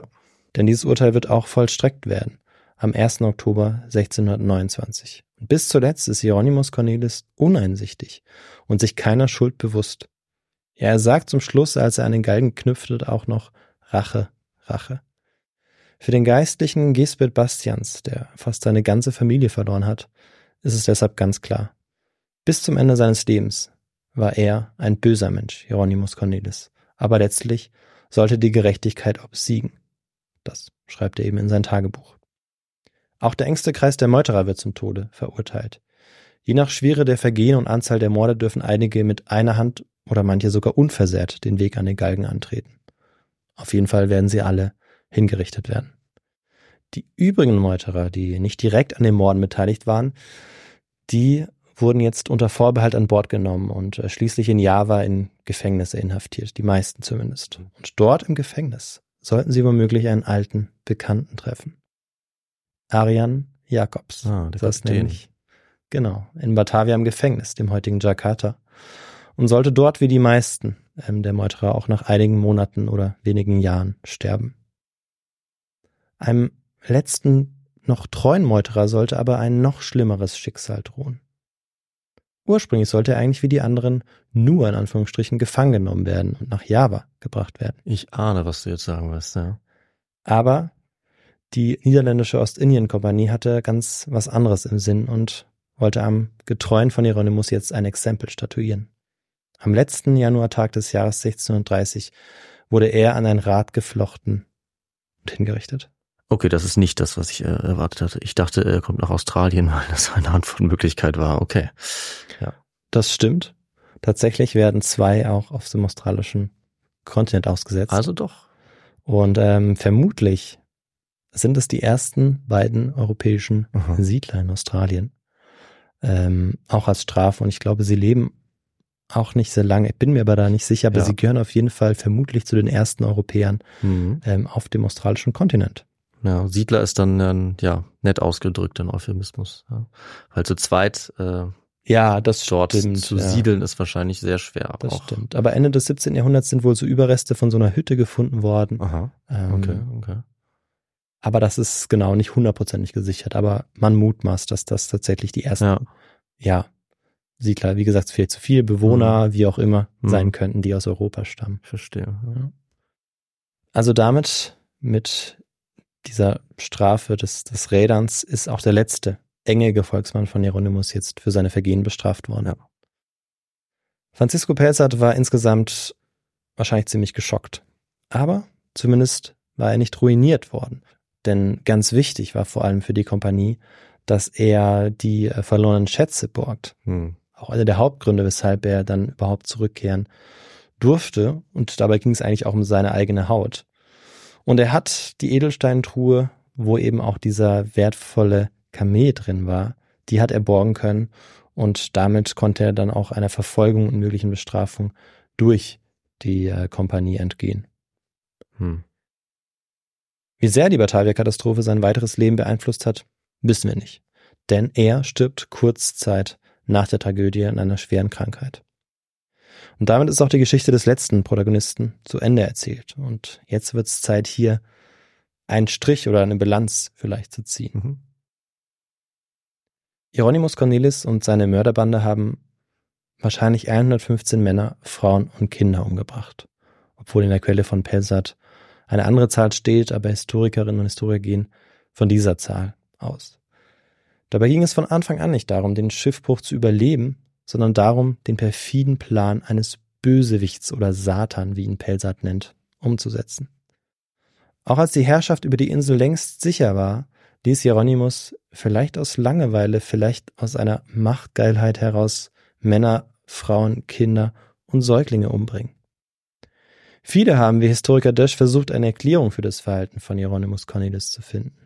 Ja, er war ruiniert, ja, er war an den Rand der Gesellschaft getrieben worden, ja, er hatte sein Kind verloren, aber reicht das alles als Erklärung? Für Mike Dash und viele andere Batavia-Forscher in jedem Fall nicht. Von vielen, auch gegenwärtig forschenden Archäologinnen und Archäologen, wird er auch einfach als Madman, wie ich schon gesagt habe, bezeichnet mhm. oder eben Psychopath, Psychopath.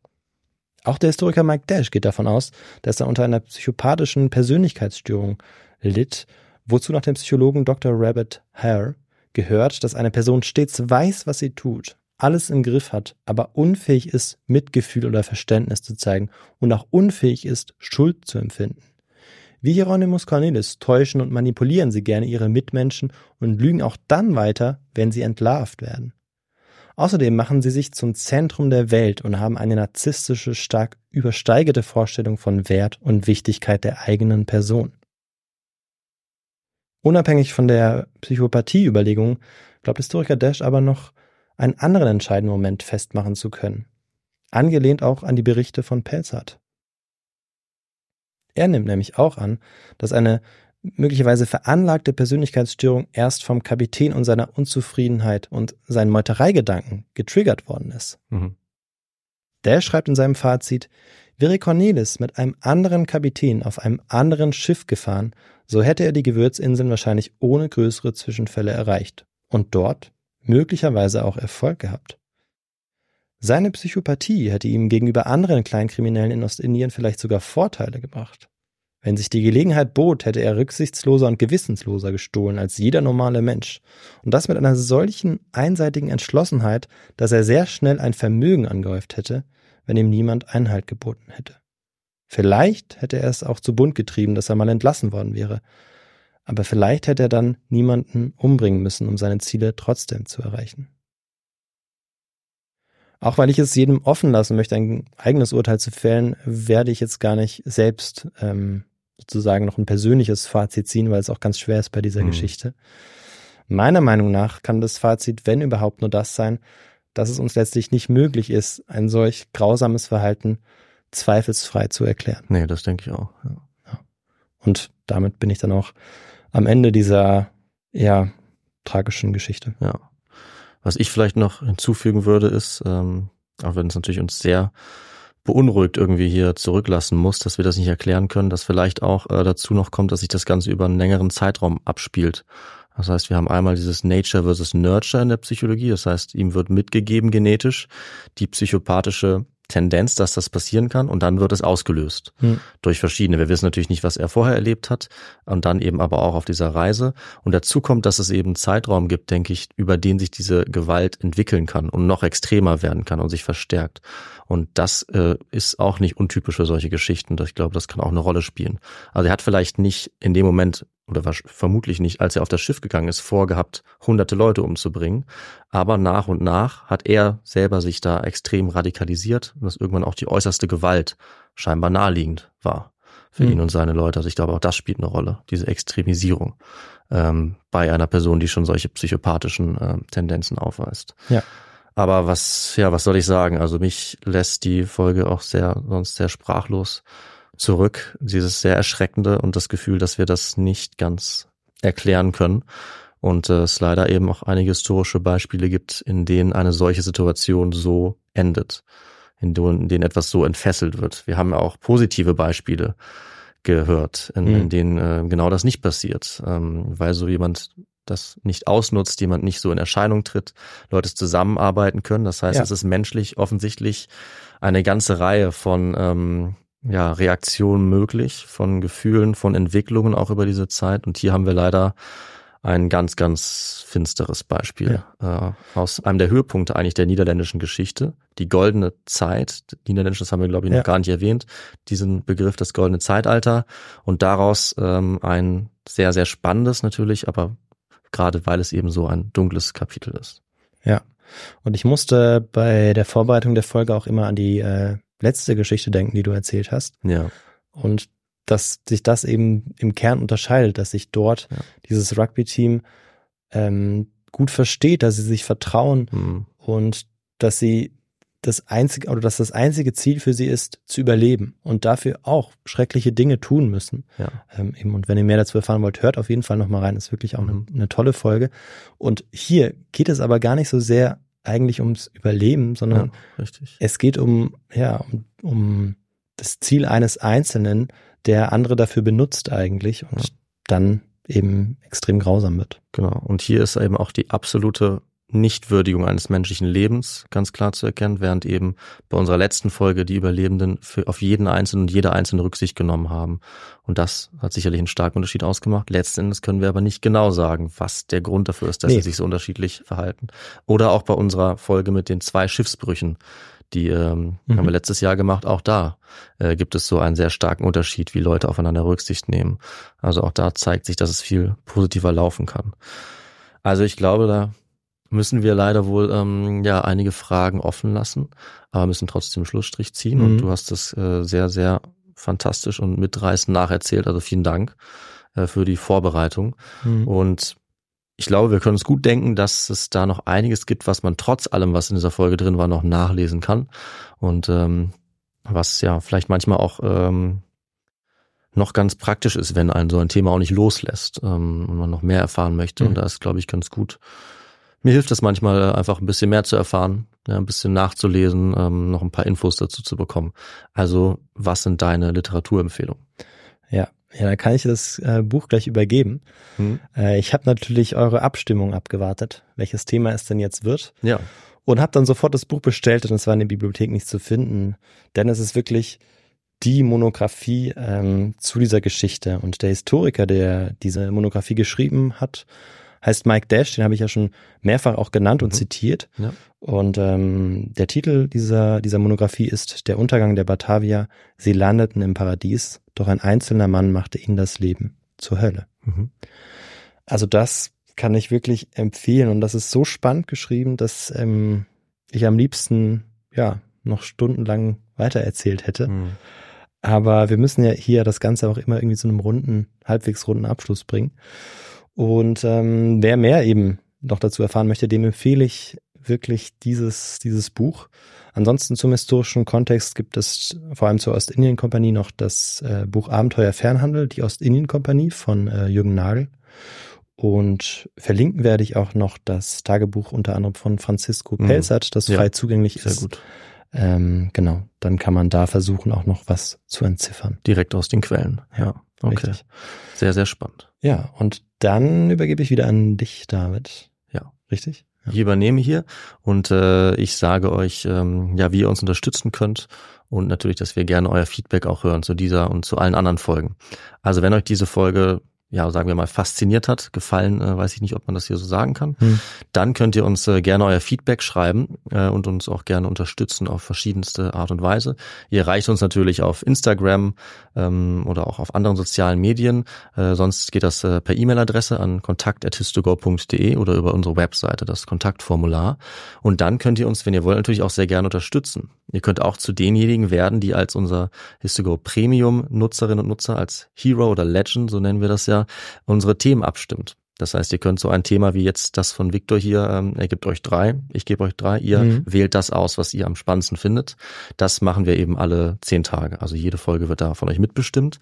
Nebenbei habt ihr auch noch jede Folge ohne Werbung, jede Folge einen Tag vorher und ihr bekommt unsere extra Quiz-Folgen, in denen Chiara immer unser historisches Wissen testet. Das alles also, indem ihr uns unterstützt. Den Link gibt's natürlich unter jeder Folge.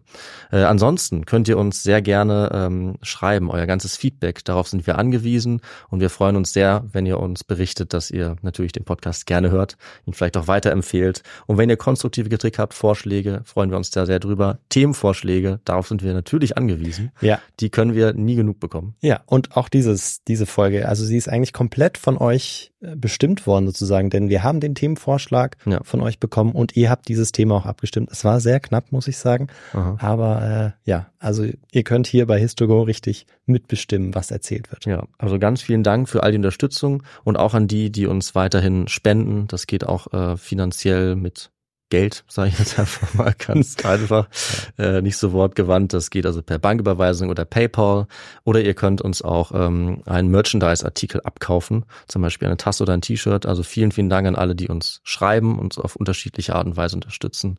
Ihr macht den Podcast möglich und erlaubt es uns hier auch weiter dran zu bleiben.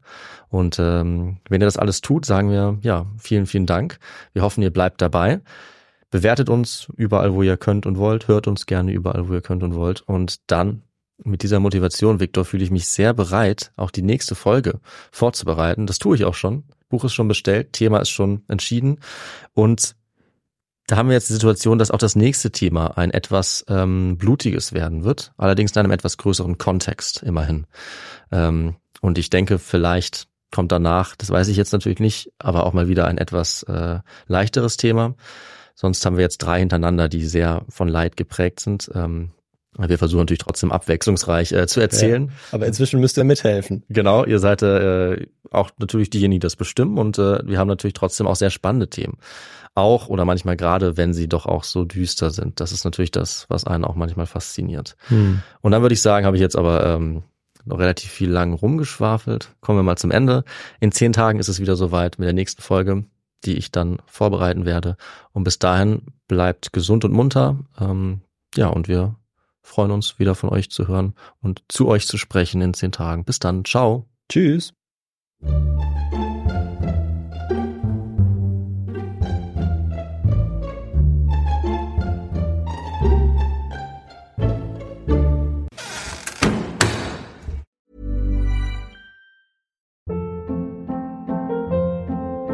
Hold up. What was that? Boring. No flavor. That was as bad as those leftovers you ate all week. Kiki Palmer here, and it's time to say hello to something fresh and guilt-free. Hello Fresh. Jazz up dinner with pecan-crusted chicken or garlic butter shrimp scampi. Now that's music to my mouth. Hello Fresh. Let's get this dinner party started. Discover all the delicious possibilities at hellofresh.com.